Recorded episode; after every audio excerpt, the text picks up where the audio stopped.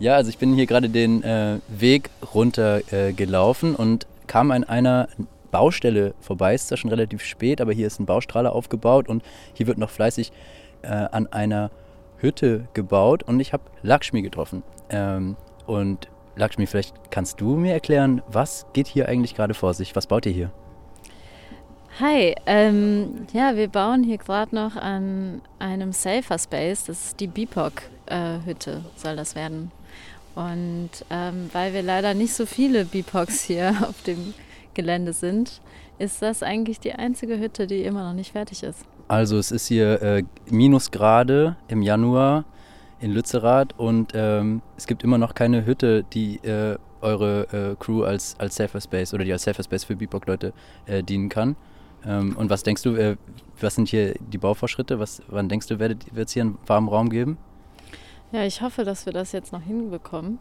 Ähm, aber es gibt auf jeden Fall Safer Spaces, wie zum Beispiel das Zelt, was daneben ansteht.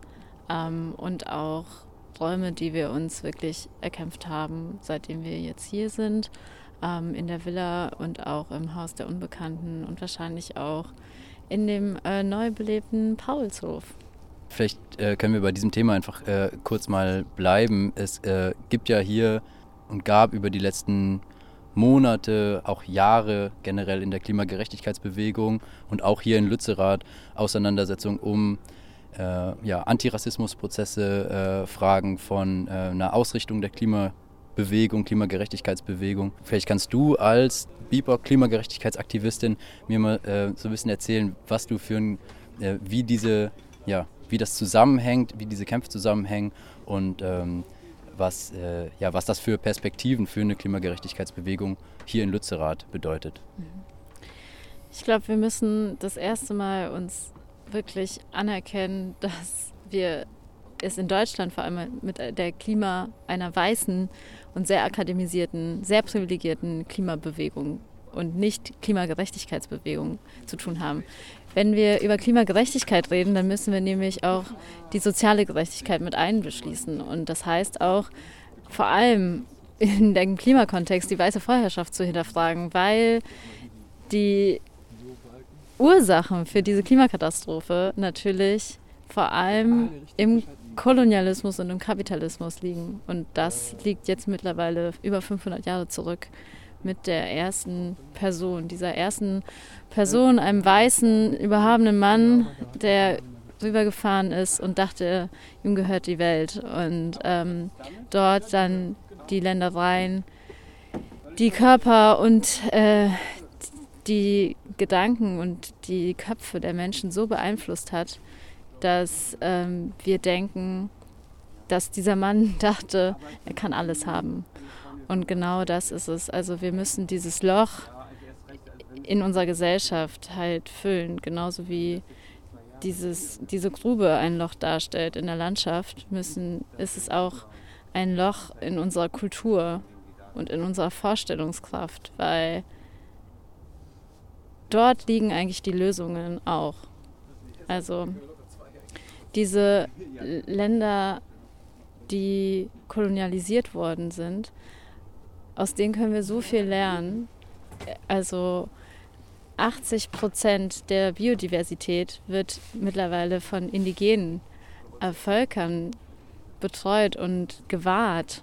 Also und das sind weniger als 5 Prozent der weltweiten Gesellschaft. Also wo suchen wir eigentlich Lösungen? Das ist auch die große Frage. Sind es wirklich die E-Autos, die weiter nur also Leid anrichten werden, weil Kobalt und Lithium halt sich nicht hier in Deutschland vorfinden lassen, sondern irgendwie in Bolivien oder im Kongo, wo Kinderarbeit weiter ein Thema sein wird. Aber auch, wir müssen gar nicht in den globalen Süden schauen, um zu gucken, wer jetzt mittlerweile schon oder seit Hunderten von Jahren von der Klimakatastrophe leiden, sondern es sind genau auch die ähm, diskriminierten und marginalisierten Gruppen und natürlich migrantisierten Gruppen auch in Deutschland, die zuerst einer Klimakatastrophe leiden oder sich, die zuerst von Energiearmut leiden, denen die Heizung abgedreht wird, weil sie sich sie nicht mehr Leistung, leisten können, hier bei Minusgraden im Winter. Und da müssen wir hingucken. Und das sind genau ähm, die Menschen, die BIPOX in Deutschland, die dann auch an, zuerst an Armut leiden, wenn die Energiepreise zum Beispiel steigen oder die Benzinpreise steigen und nicht die weiße akademische ähm, Elite, ähm, an die momentan große Bewegungen appellieren hier in Deutschland. Also es braucht irgendwie so eine Perspektivverschiebung, damit die ja, äh, Klimabewegung dekolonialisieren kann oder dekolonialisiert werden kann, auch immer wieder wird durch Interventionen von äh, BIPOC-Personen, von Menschen aus dem globalen Süden und äh, migrantisierten Menschen hier in Deutschland. Ähm, was siehst du denn, was bedeutet das für konkrete Strategien, was bedeutet das für konkrete Handlungsansätze, ähm, diese Perspektivverschiebung vorzunehmen? Äh, du jetzt als eine Person, die hier gerade in Lützerath ist, hier an einem äh, Ort der Zerstörung, in einem in einer Besetzung aktiv ist, hier auch interveniert. Ähm, wie würdest du das einschätzen? Hört zu, macht Platz, ladet uns ein, gibt uns eine Bühne. Und das ist jetzt so einfach gesagt, aber Solidarität, von der auch immer die linken, linke Szene irgendwie redet, und das habe ich auch in meinen vielen Jahren des Aktivismus, auch in der Klimaszene gemerkt, die ist einfach auf dem Papier und auf den Demozügen in den, in den Charts ist sie da oder soll sie da sein. Aber eine wirkliche aktive Auseinandersetzung damit, sich wirklich mal hinzusetzen und wirklich den Leuten zuzuhören, ihre Sprache zu sprechen, einen Chai zu trinken mit diesen Leuten, einfach mal auch in die Ehrenräume reinzugehen, wo sie sich wohlfühlen, in die Shisha-Bars oder in, also wirklich in die Kreise, wo, wo wir uns befinden, wo unsere, also wo wir uns auch wohlfühlen mit. Und einfach mal zu überlegen, was, was können wir tun, damit diese Menschen sich wohler fühlen, auch bei uns und ein Gehör finden. Und daran scheitert es schon, an solchen kleinen Sachen. Und da ist es einfach unglaublich wichtig, dass es wirklich aktiv auf, auf diese Gruppen zugegangen wird. Auch hier, direkt hier im, am Gas, äh, Garzweiler 2 haben so viele tamilische Communities gelebt. Also ich komme aus einer tamilischen Community, hier haben so viele tamilische Familien gelebt. Die haben hier in dem nächsten Dorf sogar einen eigenen Tempel, so groß ist die Community hier. Die wurde komplett übergangen. Keiner redet mit denen. Die sind nicht bei alle Dörfer bleiben, obwohl auch sie vertrieben worden sind. Wer holt diese Menschen ab? Und das tut gerade die Klimabewegung in Deutschland noch nicht. Und ich hoffe, wir kommen bald dahin also so wie ich dich verstehe, geht es darum, dass äh, ja, das traditionelle Linke und auch eine Klimabewegung so aus ihren Bubbles rausgehen und aus ihren, äh, aus ihren eigenen so Komforträumen, weil sie gar nicht unbedingt merken, äh, wie ausschließend diese sind. Ähm, vielleicht hast du Lust, nochmal aus deiner Perspektive zu erzählen, ähm, wie du so äh, Räume äh, wahrgenommen hast, wie du sie wahrnimmst. Also ich glaube, das ist das eine, sozusagen die Außenwirkung und wie, wie, man, wie Mensch oder die Gruppe halt irgendwie nach außen wirken möchte und wie einladend sie auch ist. Andererseits es sind schon Menschen, die sich in dieser Bewegung befinden, wird es denen nicht leicht gemacht. Also wir haben jetzt mitbekommen, dass zum Beispiel FFF, BIPOC-Aktivisti, teilweise sowas von, also sie werden einfach ihre Stimmen werden gesilenced, also sie werden einfach nicht gehört, sie werden als unangenehm wahrgenommen. Jedes Mal, wenn sie aufstehen und was sagen, und das spüre ich auch immer wieder, dann wird der Ton kritisiert, das nennt sich Tone Policing.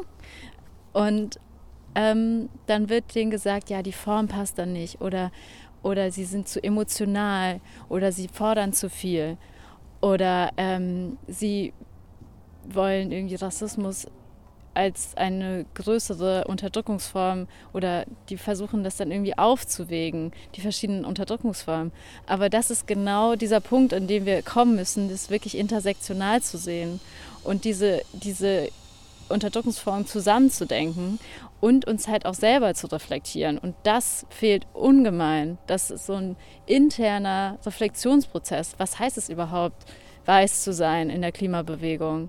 So, was, mit was für Privilegien komme ich hier an? Mit was für Privilegien komme ich auch in die Klimabewegung und wie viel kann ich da reingeben? Was für strukturelle ähm, Diskriminierung erfahren andere und was brauchen sie vielleicht, um, um hier auch aktiv zu werden. Sie brauchen vielleicht eine ganz andere, andere Form von Unterstützung auch oder müssen erfahren in ihren Familien und auch in ihren, ihren Bekanntschaftskreisen zum Beispiel viel mehr Druck auch irgendwie sich nicht hier zu engagieren, sondern ähm, ja, einfach im, in diesem kapitalistischen System irgendwie und diesen, dieser Meritokratie, in der wir leben, irgendwie weiter zu funktionieren. Und das sind alles so Formen, äh, die es ungeheim schwierig machen. Und ähm, da hat zum Beispiel auch, sind jetzt FFF-Aktivisten, die auch damit öffentlich geworden durch einen Tweet äh, von Hassan. Ähm, kann ich nur empfehlen, den zu lesen auch. Und wir sind zum Beispiel auch mit denen in Kontakt und wir versuchen uns zu verbünden so. Und da ist jetzt aber die Frage, ob wir uns, uns auch mit der Klimabewegung an sich verbünden können. Aber dafür müssen, müssen die auch offen genug sein und auch diesen Reflexionsprozess gehen. Und es wird ein Prozess bleiben. Es kann nicht so sein, das habe ich nämlich auch schon alles gehört. Rassismus, das Thema hatten wir schon letztes Jahr, müssen wir das heute wieder machen. Also sprich so Black Lives Matter Proteste 2021, damit sei das doch jetzt geklärt, oder was? Genau, also das ist ein Satz, den dürfen wir uns nicht wieder anhören. Also sowas darf nie wieder gesagt werden, ähm, dass seit Black Lives Matter doch alles viel besser ist. Nein, es muss ein kontinuierlicher Prozess sein. Und genauso wie gegen das Patriarchat zu kämpfen, wird das auch ein kontinuierlicher Prozess sein, den wir gehen müssen. Ähm, jetzt auch mal so diese, diese Frage so weiter gesponnen. Ne? Also genau, es braucht diese Prozesse, diese Prozesse sind notwendig, um ähm, ja, im Endeffekt aus der Klimabewegung eine Klimagerechtigkeitsbewegung zu machen, die halt diese sozialen Aspekte, die so oft entlang von ähm, rassistischen äh, Linien verlaufen, irgendwie äh, ja wirklich äh, anzugehen und ähm, in den Fokus zu setzen. Ähm, aber was siehst du denn für ein Potenzial auch ähm, aus dieser, aus genau dieser Verknüpfung, aus genau äh, ja, dieser Verbindung von Kämpfen, wenn es um antirassistische Kämpfe geht, wenn es um eine Selbstorganisierung von Migrantinnen und Migranten in Deutschland zum Beispiel geht oder um eine Solidarität mit äh, Communities of Color im globalen Süden und einer Klimabewegung. Was ist denn die Hoffnung oder wo, wo kann es denn hingehen mit diesen Prozessen? Ich glaube, dass die Linke verzweifelt nach Verbündeten sucht gegen, gegen das kapitalistische System, für eine bessere Welt für alle. Und das ist das Abstruse daran, dass die Linke aus meiner Sicht heraus sich immer wieder an eine privilegierte akademische Schicht richtet, die eigentlich letztendlich vom Kapitalismus profitiert und vom Rassismus. So. Das die Wahrheit ist einfach, dass die Verdammten dieser Welt genau die sind, die schon eh von diesem, das längst verstanden haben, wie dieses System funktioniert. Und eigentlich genau die sind, die da, sich dagegen aufbäumen wollten, aber es gerade nicht können, weil sie nicht dieses Gefühl haben, dass sie die Kraft haben, dass sie die Menschen sein können, wenn sie sich verbünden, was zu verändern. Und ich glaube, genau diese, diese Fragen werden die Fragen unserer Generation sein, wie wir uns wirklich verbünden können miteinander und nicht uns gegenseitig in der Krise verlieren. Neue Verbindungen schaffen. Ähm, ja, also ich finde diese Frage, an wen so kommuniziert wird oder äh, also ne, wo jetzt zum Beispiel, wo die Linke versucht, äh, Verbündete zu suchen, aber auch ganz konkret, was dieses Protestcamp hier versucht für eine Message in die Welt zu senden. Was versucht ihr denn da zu kommunizieren und an wen eigentlich? Ich glaube, dass Lützerath ein Ort für Klimagerechtigkeit sein soll. Und zwar, indem wir das wirklich versuchen, aktiv solidarisch zu sein mit den Kämpfen im globalen Süden. Und das heißt, dass wir uns aktiv solidarisieren mit den Kämpfen der Zapatistas gegen die Tren Maya in Chiapas, gegen Drummond, ähm, die eine sechsmal so große Mine ähm, auf, aufgemacht haben in Kolumbien und ähm, die Jukba dort verdrängen wollen aus ihrem Territorium, aktiv uns verbünden mit den Kämpfen in Bangladesch, mit den Indigenen, die für den Erhalt der Mangrovenwälder kämpfen. Und genau das ist ja auch das Zeichen, was wir hier. Diese ganze Kohle darf nicht verbrannt werden und jeder Handbreit weiter ist eine Beleidigung gegen all diese Menschen, die kämpfen. Und gleichzeitig unser Privileg anzuerkennen, dass wir hier die Besetzung aufrechterhalten können, ohne Angst zu haben um unser Leben, wie es so viele andere haben auf der ganzen Welt. Und es über 200 Tote jedes Jahr gibt aufgrund des Klimaaktivismus. Und genau dafür wollen wir stehen und genau dafür wollen wir kämpfen, dass hier ein Ort wird, um diese, diese Kämpfe anzuerkennen, um sie zu sehen und uns wirklich aktiv daran zu beteiligen,